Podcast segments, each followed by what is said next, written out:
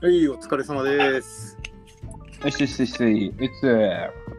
いやいやいやいや、今週もやってました。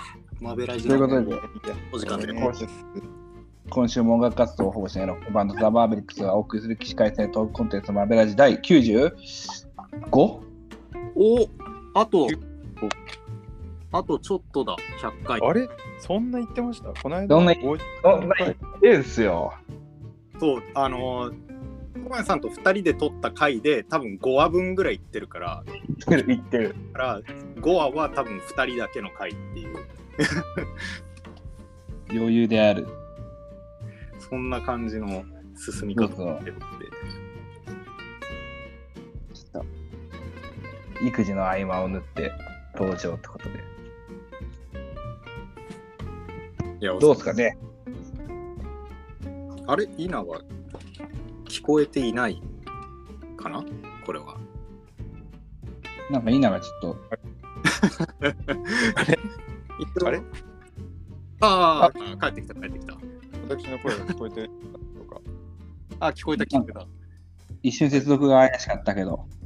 あ、ほんうん。あのいや、本当にちょっと皆さん、なかなか最近参加できなくて申し訳ないですけど、いやいやいや、ね謝ることないですよ。95回ということで、ねえ、知らぬ間に、知らぬ間にというか、もっと100回ってすごいですね。うんうん。うんなんか今日は特に何をってわけじゃないですけど、久々にちょっとマビラジに来れたので、だらだらいねえ、お話ができたらいいなって思うんで、よろしくお願いしうん、サクッとダラダラと。うん、俺最近さ、ちょっとあの、あれなんだよね。あのうん、ちょっとライブ行ったんですよ。へえ。といってもなんかその、スハラミュージックフェスってなんかその市のさ、ほう。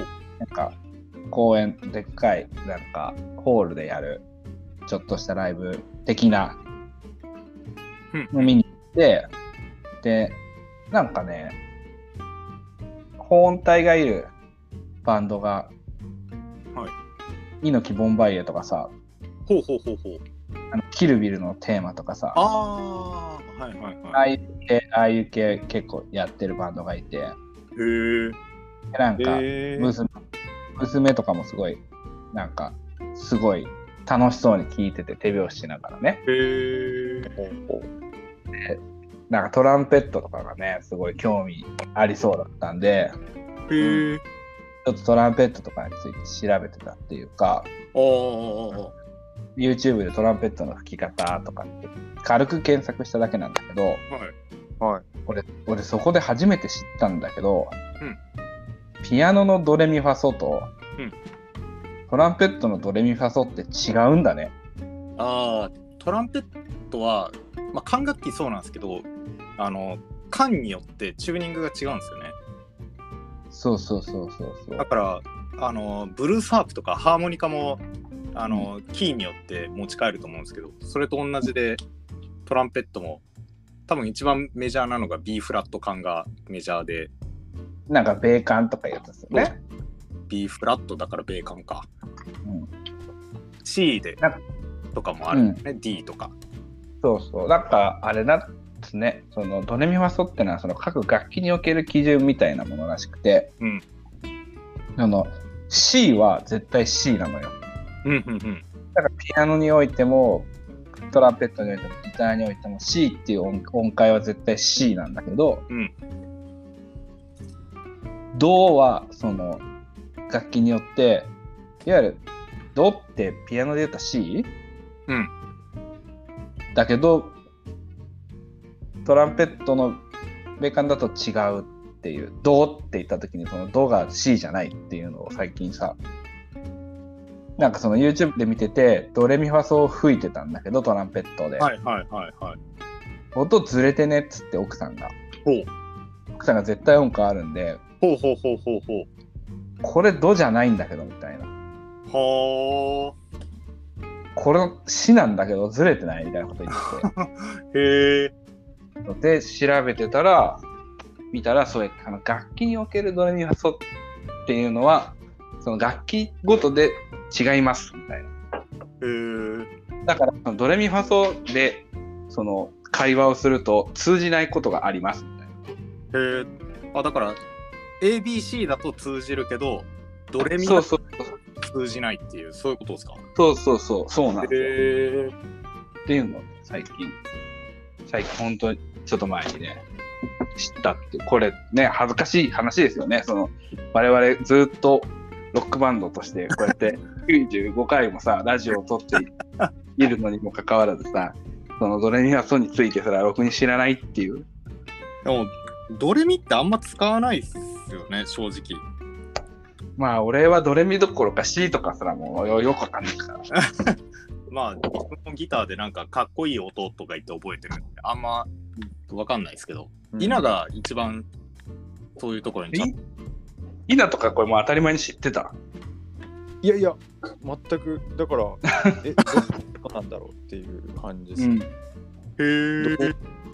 その、銅が C, C なのもわかるし、まあ、なんだっけ、ハとも言いますよね。あの、波長長とか、そうそうそうそうそう。いアニホヘとイロハみたいな C が。そうそう。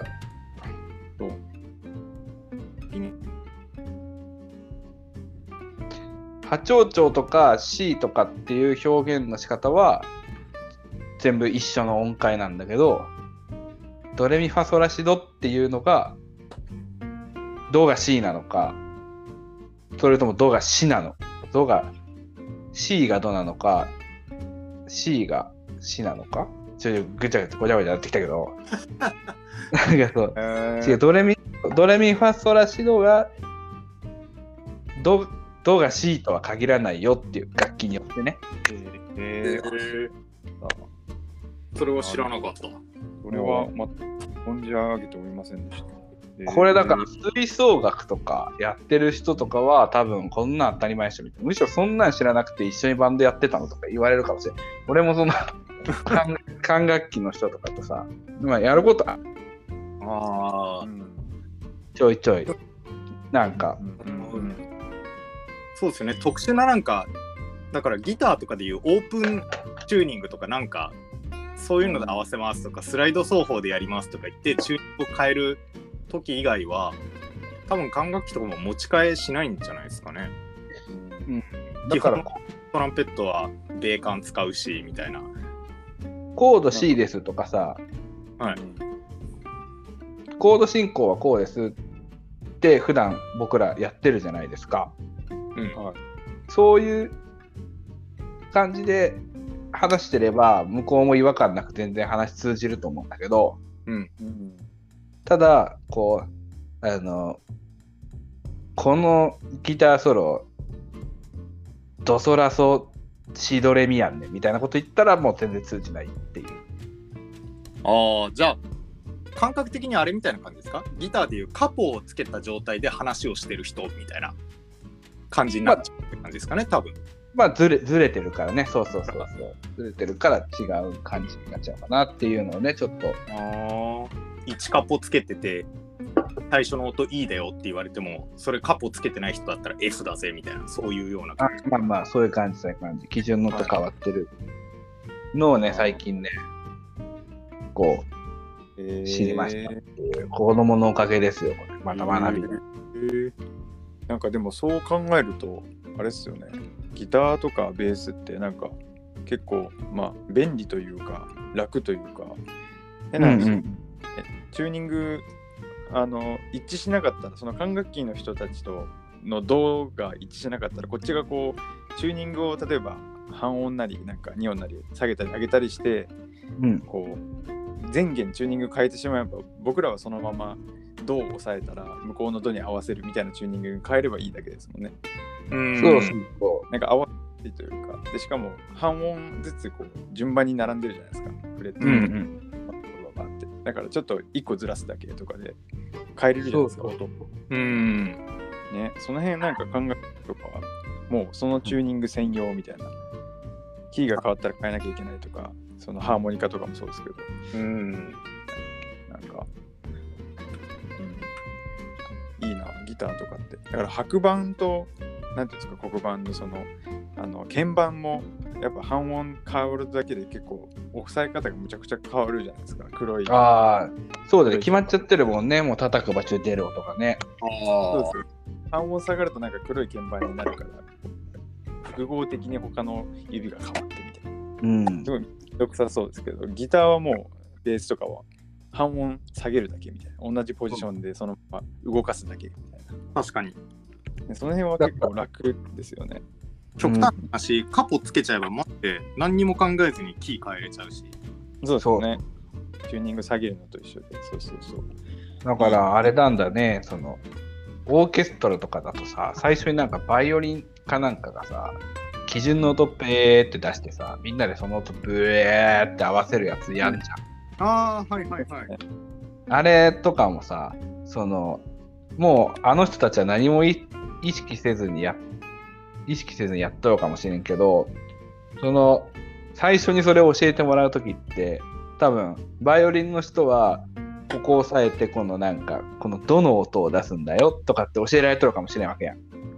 はいでも、でももしかしたらホルンとか、クラリネットとかは、この最初のチューニングを合わせる音は、レの音を出しなさいとか、ミの音を出しなさいって、それぞれこう、音ドレミア・ソラシドで言ったらもう全然違う教教えられ方をされてるあのかなっていうのをこう妄想してたやんね。うーん。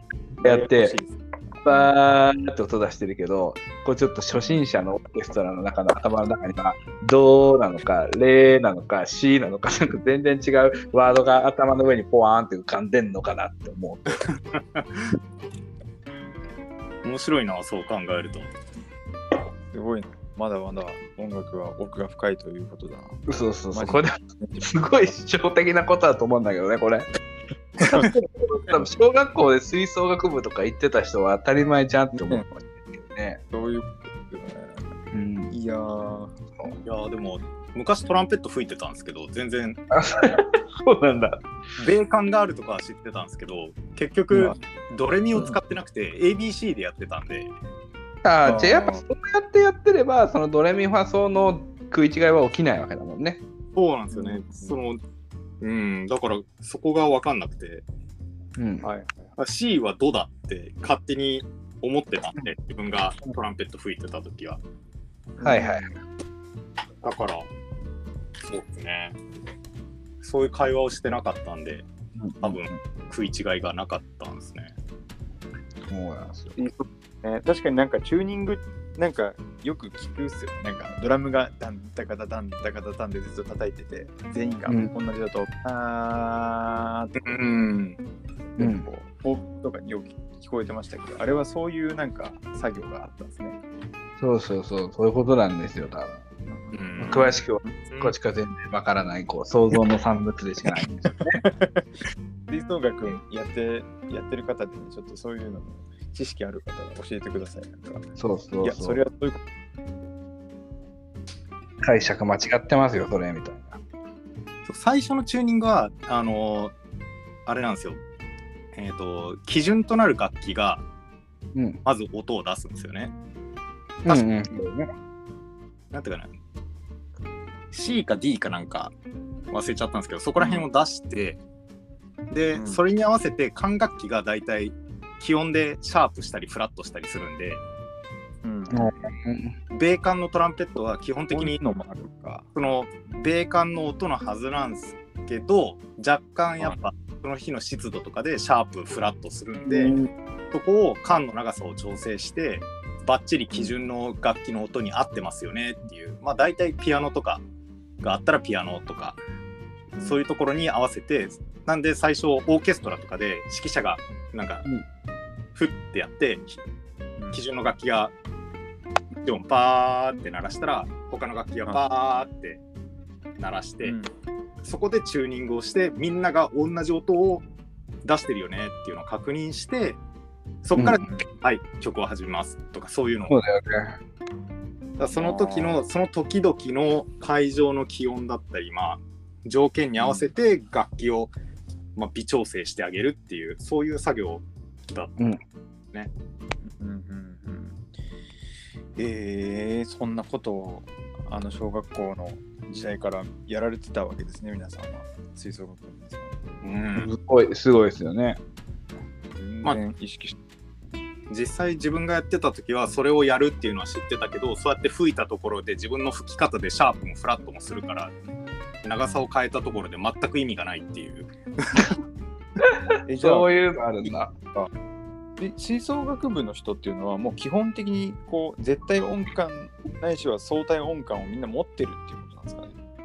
多分あのプロになる人たちは多分そういうのがあって周りの音を聞いた時にあのフラ自分がフラットしてる自分がシャープしてるっていうのは多分分かるのかな。だから音差へのと同じ感じで、うんだけど普通にただ吹奏楽部でしたっていう人でどこまでそれができるかわかんないけど一応儀式のようにうんみんな曲に入る前にその基準楽器となるものに合わせましょう。まあピアノがポーンって出したらみんなふわーってやってとりあえず音を出して多分みんな何もいじってないけどふわーって出してうんあ合ってるよねみたいな感じのをやってるんだろうなって。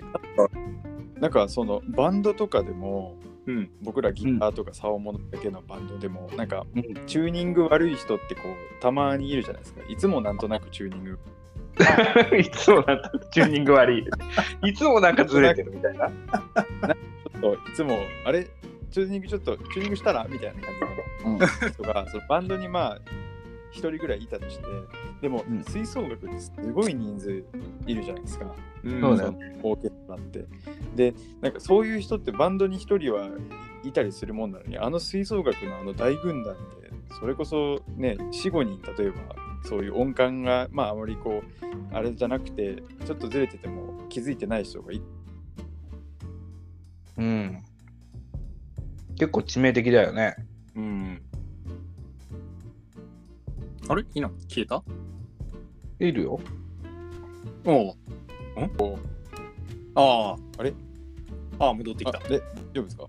大丈夫、大丈なんかね、なんか今日は結構、イナとなっちゃんが競合するっていうか、嫌な気回線を奪い合ってんのかな。夫。あ、じゃあ、なんああれだ、あのなラジオじゃない、いや、あの無線機みたいに、あのトランシーバーみたいになっちゃってる。オーバーいけないやつ。俺ずっと、ずっと押してますけどね、あの、喋る時のボタンずっと押してますけど。ずっと押すって何ですか押しながら喋るみたいなやつなの？今。いや、違います。トランシーバーだったとしたら僕今もうずっとああ、押し押し。なるほどなだから競合、競合しとるんやな。そうそうそう。そうだ吹奏楽部だったら結構な人数いるわけじゃないうん。で、バンドの比率で言ったらもうあの人数で言ったら4、5人ぐらいそういうちょっと音感があんまり得意じゃない人がいて、うんうん。聞いてて普通に、え、なんか、ああれなんか気持ち悪いなみたいな感じになるじゃないですか、普通だったら。ああ、ありますな。ね、でも結構皆さん、こう、正確にこう、ピッチが多分あってて、そこまでなんかこう聞いてて、え、あの楽器だけちょっと違和感あることないってことってそんなに多分ないような気がするんですけど、吹奏楽とか、ね、発表会みたいな聞いても、あこんなになんか、えーっていうのは、こう聞いたことがないっていうか、あ、多分、うん。うん。あの、指揮者の力量も多分あって、あそこもやっぱチューニングのあれが関係あるんですか、指揮者の多分指揮が。あの、出してる時に指揮者にいて、あの、うん。あそこら辺ちょっと高いとか低いっていうのをちょっと指示して合わせさせるえーっていうのを確かやってたはず。指揮者って仕事多いんだな、意外と。だから有名指揮者とかになるとやっぱりそこら辺のまあちゃんとリズムを取れるとか、指揮者によって曲の雰囲気が変わるっていうのはそのえっ、と吹奏楽楽団の人たちが指揮者に合わせる能力も高いっていうのもあるし指揮者がその人たちをうまく指揮できるっていう能力もあって。ああだから多分そプロはそういう差が出てくるのかなって。すげえな。え、ちょっと本当にね、吹奏楽とかそういうのオーケストラに精通されてる方いたら教えてください。なんか、うん僕ら、うん。今、適当に話してるんで、3人とも。そうそう。クソ、クソみたいな。で実際さ、その、オーケストラとかさ、は聞いたことある？みんな。い、生でそれこそいやでもオーケストラってどこからがオーケストラっていうの？吹奏楽とか金管バンド部とかじゃなくて、一応ちゃんとオーケストラっていうか、なんか室内楽で少人数であれかもしれないけど、で、あの、なんとかフィルハーモニーとか、うん。そのレベルまではいかないけど、一応オーケストラっていう体。あ一応ありますね。なんかそれこそ須原音楽フェスって、あの会場あるじゃないですかあるよね、僕あの、そ あ、そっか。いいな、そこら辺でのその仕事の経験がね、業務経験ありだから。あそこで環境板貼って四方こう四方に環境板貼って、ほんでなんか結構そういうね楽団とかなんか合宿みたいなので練習に来てたりとか、えっていうのがあったんでそういうのは聞いてましたね。あともう北海道のなんか多うん。分結構有名な、これは吹奏楽、吹奏楽のなんか小学校か中学校で本当に多分全国的になんか結構有名な強いところらしくて毎年そこが練習で来ててー、はいはいはい。わ割と管楽器とかのそういうオーケストラっていうかわかんないですけど、うんは聞く機会がありましたけどあ。へえ。結構生音ですごい迫力あるよね。うん。すごいっすね、うん、びっくりする俺、2年ぐらい前に、その、赤ちゃんオーケストラっつってさ、もう子供連れてきていいよみたいな。へえ。もう赤ちゃん連れてきていいから全然っていう。で、オーケストラに、まあ、ちっちゃい、人数も少人数なんだけど、行ったことあるんだけど、ほう。それも狭くってさ、楽器とかもすごい近くにあって。でもやったのが結構、あの、ロッシーニとか、あの、よく、パーパカパーってやつ。運動会でよく聞くやつ。タラタッタッタッタあれベートーベンじゃないでしたっけ？え、タカタッタカタッタカタッタッタッタカタッタカタッタカタッタッタってやつですよね。そうそうそうそうそうそう。あれ？わかんねえ。ベートーベンだと思ったあ、なんだっけ。たーたかたーたかたたたたたたたたたたたたたただよね、あれ。うん。なんか曲名はわかんないですけど。うん。ああいうのとか結構迫力あったし、へえ。あとね、その、あれですよ。ムソルグスキーの展覧会の絵っていう曲があって、は展覧会の絵っていうのは、そのムソルグスキーがそのなんか知り合いの絵描きが描いた絵にそれぞれ曲をつけてったっていうクラシックの曲なんだけど、展覧会の絵のいわゆるその絵がお披露目される時のテーマソングみたいなのはすごい有名で、はいはいはい。パーパーパーパーパーパーパーパーパーパーパーパーパーってなんかあるじゃんはい。はい。はい。はい。あれはみんなこと聞い。みんな聞い。たことあるじゃん。うん。でも、その書い。てある絵がすごい。グロい。んよ。へえ。なんか魔女の家だとか、なんかこう。で、その絵ごとに曲が作られてるんだけど、その曲は結構迫力あって怖い。んよ。へえ。だから、全力でそれやってくるから、子供が泣きまくるっていう。まああのなんなら大人もちょっと怖い迫力ある。すごいですね。へえ。そういうなんか地の催しでね、行った時もう子供をずっと母親に抱きついて聞いてたからね。これはなんかすげえなーと思って聞いてたんだけど。あの、うん。昔、ファッヘルベルのカノンは聞いたんですよ。うん。よくあの、カノンロックが有名ですけど、言われるね、もうその一発屋になってしまうっていう呪いの。あれでしょ。そうそれで初めてカノンをガチでオーケストラって聞いて、はうわ、すげえって思ったのを覚えてますね。ああ。でね、これ、ちょっと話、続きがあってさ、はい。その、その時に、なんか曲の説明プラス、ば時と場合によって歌を歌ってくれる、なんかこう、声楽家出身の人がゲストで出てきてて、おう。で、指揮者の人はすごい若くて才能ある人らしいですわ。どうも。どうもね。で、どうも。ななんで、なんかその指揮者になろうと思ったんですか？みたいなのをその人が聞いたときに、その、昔、なんかその新世界へって曲がすごい好きで、みたいな。はいそのクラシックの曲で。それがすごい好きだったから、親にその曲の CD が欲しいってねだって。うん。で、その曲が入った CD を2枚くれたと。親が。うん。うんうん。で、その2枚くれた時に、同じ曲のはずなのに違うように聞こえて、うん。で、オーケストラも違うんだろうけど、そもそもそれを知ってる指揮者が違ければ曲が変わるっていうのをすぐ感じたんですね、みたいな。え全然違って聞こえたから、その時に指揮者って面白いなって小さい頃思って指揮者を目指すようになりましたみたいなこと言ってたのよ。えー、なんかそれはすげえなって話やん。なんかかっけえな。そうやってなったんだなって。で、そのなんかさ、あの、時のそのインタビューしてたその女の人のオチのつけ方が、うん。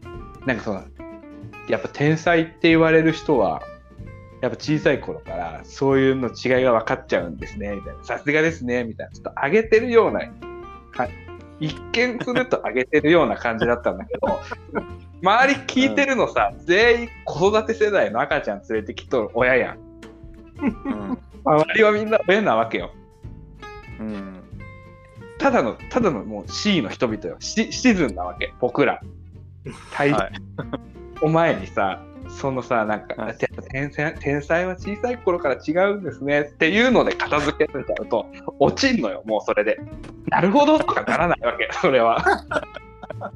これからこれから子供にいろんな体験させてあげよう思ってクラシックだって赤ちゃん連れてっていいって言ってて、で、どんだけ泣いてもいいよっていうような感じだったからさ、へ閉店ガラガラ。そういうのに連れこう連れてきていってんのに、その一言で片付けられちゃったらさ、僕らはまあそう大して高くもないチケットですけどね、オーケストラなんて全く分かんないけど、初めてオーケストラ行くわぐらいの、なんならね、子供に聞かせたいだけじゃなくて、お父さんお母さんだって初めてぐらいの人たちばっか集まった小さい部屋でそんなこと言われちゃうとさ、はいどうすんのみたいな。これ、そう、これで僕らがじゃあそうそう、僕ら新世界への CD2 枚買って子供に渡した時にさ、同じ曲だねって言われた時に、あ、うちの子は天才じゃないわ、とかっていうふうに、そのなんか、あ、ね、腹落ちさせんといかんの？みたいな。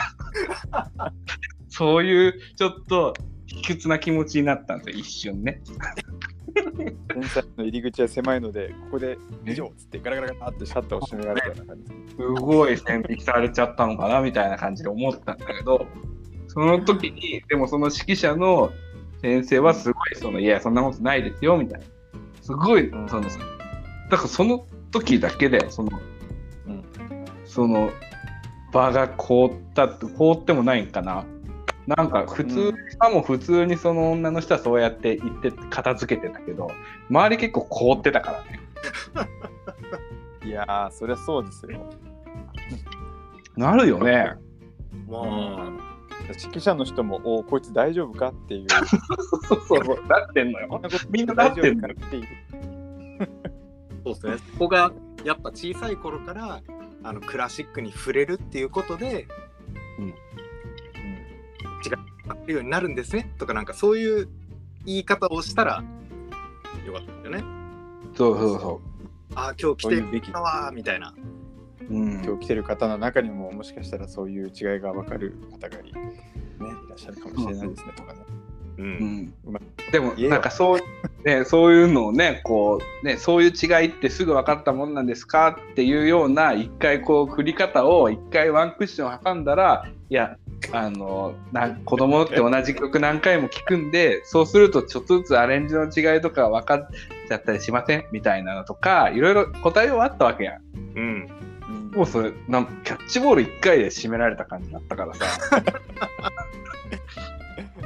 ここにやだや会場に来てる人はさておき、天才はそんな一握りの人たちしかいないんです。そうそうそう。そういう感じだった。のなんかはえーと思っちゃって。いやー、あえれな、剛速球だな。ーねえ。いやだから本当ねこれ話が一瞬それますけどね先週佐々木朗希が二十歳にして完全試合成し遂げましたけどもそんな感じ。完全試合ってね、本当にすごいっすよね。すごいよね。う打ち返せないじゃんうん。これなっちゃんとか野球わかる？まあ、少年野球までしかやってない。プロ野球は全く見てないですけど、あ見てない。はい、でも完全試合ってすごいよね。完全試合ってのはすごいですね。そのなんか、普通に、なんていうんですか、まず、あれですよね。一回、えそう。うん。1回が終わるからねあれ稲が消えた。なっちゃんが なっちゃんがギターのフレットこ触っとるから競合してんだよこれ。ああ、やべえ。ギター、ギターの音がやっべ。3人いるわけじゃないですか、1回に。うんうんうん。で、9回あるってことは3区27人、そうそうそう27人まず投げ切るってことがまあすごいんですけど、普通。まあすごいね。2時間ぐらいあるんでね。ねそれをさらに、まあ自分が打たせるのもありますけど、他の人がミスしてもダメですもんね、それは。そうなんですよ。それもないことですからね。うん。あれがね二十歳で史上最年少の完全試合でしょ？確か。で完全に、でうん。あの、そそう、ん？一塁にも人が出ない。そうそうそうそう。そういうことです。だから三者凡退で、まあそうそうう。ん、っていうことノーヒットノーランじゃなくて、うん。完全試合ってことね。ああのフォアボールとかエラーとかはねノーヒットノーランになっちゃうんですよ。そうそうそうあ。そうヒット打たれてないくてもランナーが塁に出ることそれでもノーヒットノーランになるんですよ。はいはいはい。でも完全試合は一人も一塁に踏ませてないっていう。うん、へえ。あ、そっか。すごい。それでねできないピッチャーは二十歳キャッチャーは18歳でしょ？へえ。うん、すすごいですよ本当に。でねこう僕らよりも10とか下なわけじゃないですかうん。うん。すごい才能、才能で片付けたらおしまいですけど。いや、でどうなんや、これで最後のテーマに持ってきますけどええ、最近その子育て事情は。いやいやいやいや、もうね、なんか、なんだろう、可愛くてしょうがないですね。ああ、いいですね。本当に。帰ってきて、最近、なんかこう、なんだろう、誰が誰だっていうのが分かってきてんのかあな。あ、わかるよ、多分。も僕が帰ってきて、ただいまって言って、顔を見ると、ニカーって笑ってくれるんですよ。うあいいね。そう。すごくはい。結構、稲は土日とかはこう集中的にね、一緒にいたりとかするもんね。あれ？お今何をし 競合してないのに。競合してないはずだぞ。あれでね、ああ、今、土日は嫁がね、ちょっと遅めの車の免許を取得しに行ってまして、ああ、はいはい。あれ、今、奥さんっていくつになるの？今年25っすかね。うん。おそうーまあ、あ車の免許をちょっと今取りに行ってて、シティガールだよね、25そうそう。で、まあ、だから土日は、その教習所に今、ね、行ってるうんその間はずっと僕が面倒見てるんですけど、いいことだよね、すごい。いいこと。でもね、なんかやっぱ寝てくんないですね。最近ミルクの飲みも悪いし、なんかやっぱり母親って強いんだなっていうのを、なんかあ頑張ってても叶わないっていう、ちょっと、はいはいなんか切ないけど、やっぱすげえな母親はっていうのをうん。寝感じますかしつけるときになんか工夫してる。寝かしつけるときはうーん工夫か。最近はでもそのどうしても寝返りを打ってくるようになったんで。はいはいはい、バシバシね。バシバシ。で勝手に寝返り打って起きてくるんですよ。なんかあ寝れん。寝返り打ってこうむくっとこうなんていうんですかうつ伏せになって首上げて寝れないんだけどって泣き出すんですよ。それあるよね。それあるあるなんだよね。もうじゃあ寝返り打つなよって思うんですけど。でなんか寝かせるときにもう腕枕をしてそのままもう腕の中にこうやって寝かしてそのまま背中ポンポンってやって寝かしちゃって、でタオルをこうくるくるくるって巻いたやつをバーンって前に行ってブロックしてでそこに、変わり身の術じゃないですけど今まで横でこうやって腕枕してた、うタオルの。そうだね。その、形状を維持してね、やるんだよね。なんかね、重低音がね、うちの子は好きなのか知らないけどね、結構音楽を聴きながら抱っこしてるとすぐ寝るんで、へーそう、だからヘビーメタルとかめっちゃ聴くんだよ。ヘビメタ。で、あとその、子供、抱っこしながら、その、抱っこしてるとやっぱ子供もさ、はい6キロ、7キロあると重たいじゃない。うん。だからそのうん自分のテンションもやっぱこ鼓舞したくて、やっぱヘビーメタルよく聞くんだけど、最近はどうだろうね、その、チルドレン・オブ・ボドムとかそこら辺のね、ヘビーメタルを聞くんだけどね、最高になんかそのディストーションの効いた声とかが心地いいのかな。えーでもねあれじゃないですか？あの母親のお腹にの中にいると多分あの、うん壁を通り抜ける音ってベースとか低音じゃないですか？そうだよね。でお腹の中も壁に囲まれてるって思ったら多分届いてるのって低音で発する声も耳をこうやってすごいこもって低音しか聞こえないんで自分の声も、うんだ。から確かに落ち着くんじゃないですか？そういう重低音がお腹の中にいる時に近くてうんうん心地いいみたいな。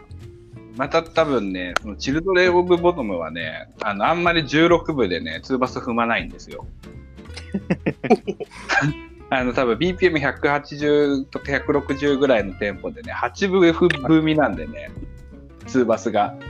はいはいだから、ダララじゃなくてね、ダツダツダツダツダツダツダツダツなんですよね。あじゃあ脈拍の倍ぐらいでちょうど脈拍が聞こえなくそうそうそうそう。なんか元気なお母さんだと思うのかな。知らん知らんけどね。いや、でもなんかいいよね。そうやってね。うちはね、寝かしつけてる。ーへー一個ねすごい、うん。もう生後1ヶ月2ヶ月ぐらいからお世話になってるものがあってはいはいはい。のバランスボールなんですよバランスボール、え、それは稲が乗るってこと？僕もやりますし嫁もやるんですけど、うん。まあ、寝かしするときに基本は最初こう立って抱っこしてるんですけどうん。ある程度こうなんか軽く揺らしといかないといけないんですよ。ずっとなんか揺らさ切るからね。そうそうそうそう。なんか落ち着かなくて泣き出すんで結構、うん。まあちょっと目ぐらいな感じでわーわーわーってずっと揺らすんでである程度こう寝てくるとなんか最近はずっとあーあーあーあーって言ってるんですけどうんうん。吐き出すんですよねでそれがある程度できるとあもういけるなと思ってあとはバランスボールに座ってポヨンポヨンポヨンって抱っこしたまま跳ねてると いいね。そう。それがもう生後2ヶ月ぐらいからずっとそのやり方に なってますけど、マジでバランスボールは本当にあの楽で。ああ。うん跳ねが跳ねる感じがいいんかね。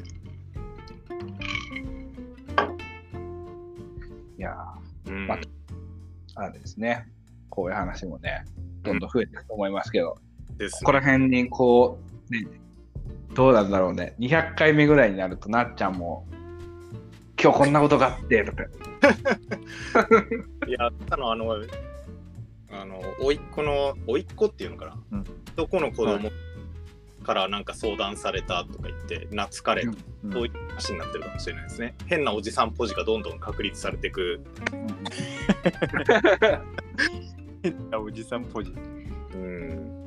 ちょっと前のさ、そのマベラジのその闇、闇会、これちょっとこう、あんまり発見できない裏話してる会が、3週前ぐらいにやってんだけど、ああ、はいはい。その時も多分俺すごい酔っ払ってて、子供に、への接し方みたいなのすごい語ってたよね。確かに。あ、そうだ。さっき、あのーその才能の話をしてた時に、ちょっと一つ、はいあの、話したい話があって、はいはい。あのーその天才とかなんか才能とかそういったワードが出てに、うん。あのビル・ゲイツなうん。ビル・ゲイツってあの世界の億万長じゃないですかめちゃくちゃ金持ちね。で、うんまあビル・ゲイツって言ったらみんな知ってるしすごい成功者のイメージがあって、うん。はい。ですごい才能主とかって思われてるんじゃないですか。まあそうですね。で昔インタビューがあってうん。その時に、あのビル・ゲイツすごいですねみたいなやっぱり、うん才能を持ってる人って違いますか？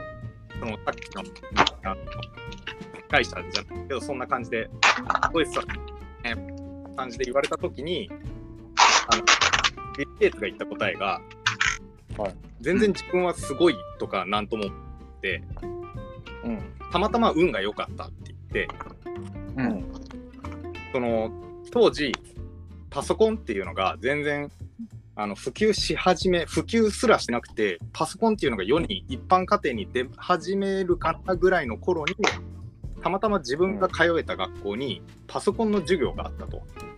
うん。でそのパソコンの授業があった時にたまたま自分がその授業を受けれてでたまたまうん。自分がパソコンに対してその理解ができるっていう特技があってそれに気づけたからこそ毎日くれて今の立場にないるんだけどあの時にあの環境にいなかったら自分はその才能才能っていうかその特技に気づくことができなくてははいはいはい。行くことはできなかったって。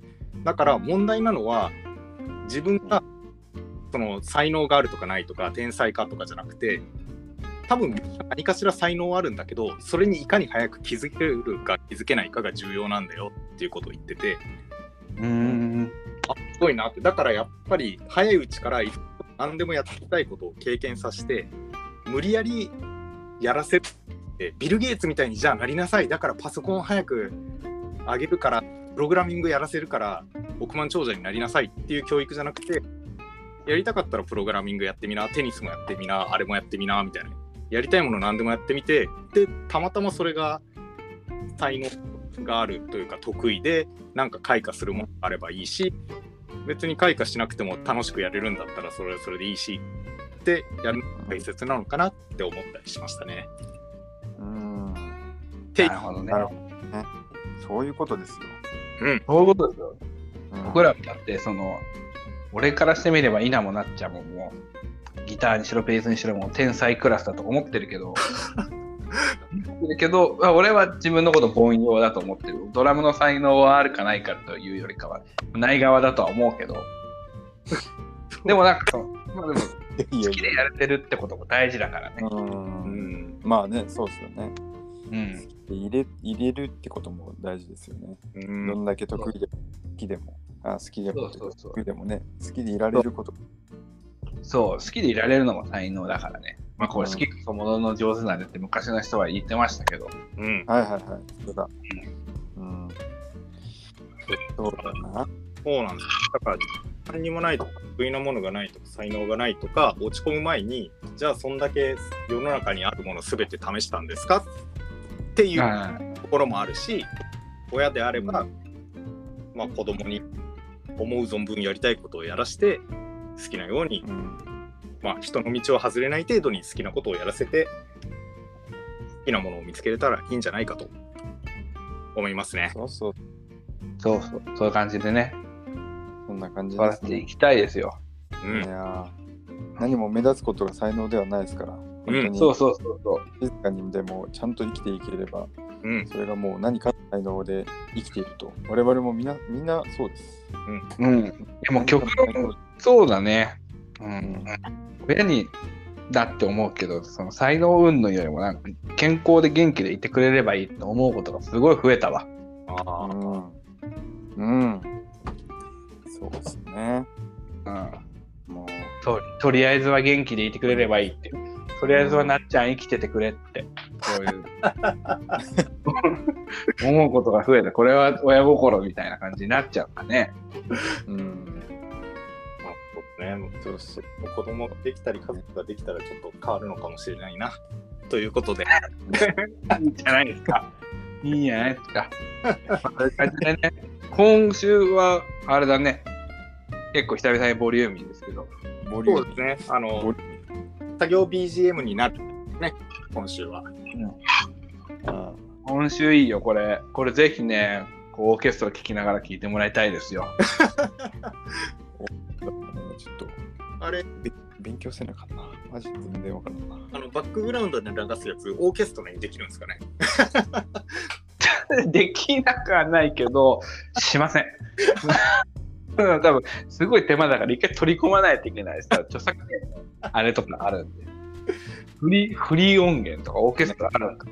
フリーフリー音フリー音源なんか多分あるわな。あれだよ、その、金属バットみたいな、金属バットのネタと一緒で、何百年前のネタをパクってやっとるだけだからな。落語と一緒で。で、玉み、玉になっちゃったんですそうそうそう。かいやいやいや、そんこんな感じでじで。。はい、95回目ですから、もうあと5回で100回ですけど、うん100回に行くまでに、多分我々マーベリックスはスタジオに入りますよ、きっと。きっとね、予定では、うんそうで、マーベリックスのインスタのアカウントがあるんで、スタジオのあれをちょっと中継とかできたらいいなと思ってますからね。ああ、いいですね。ぜひ。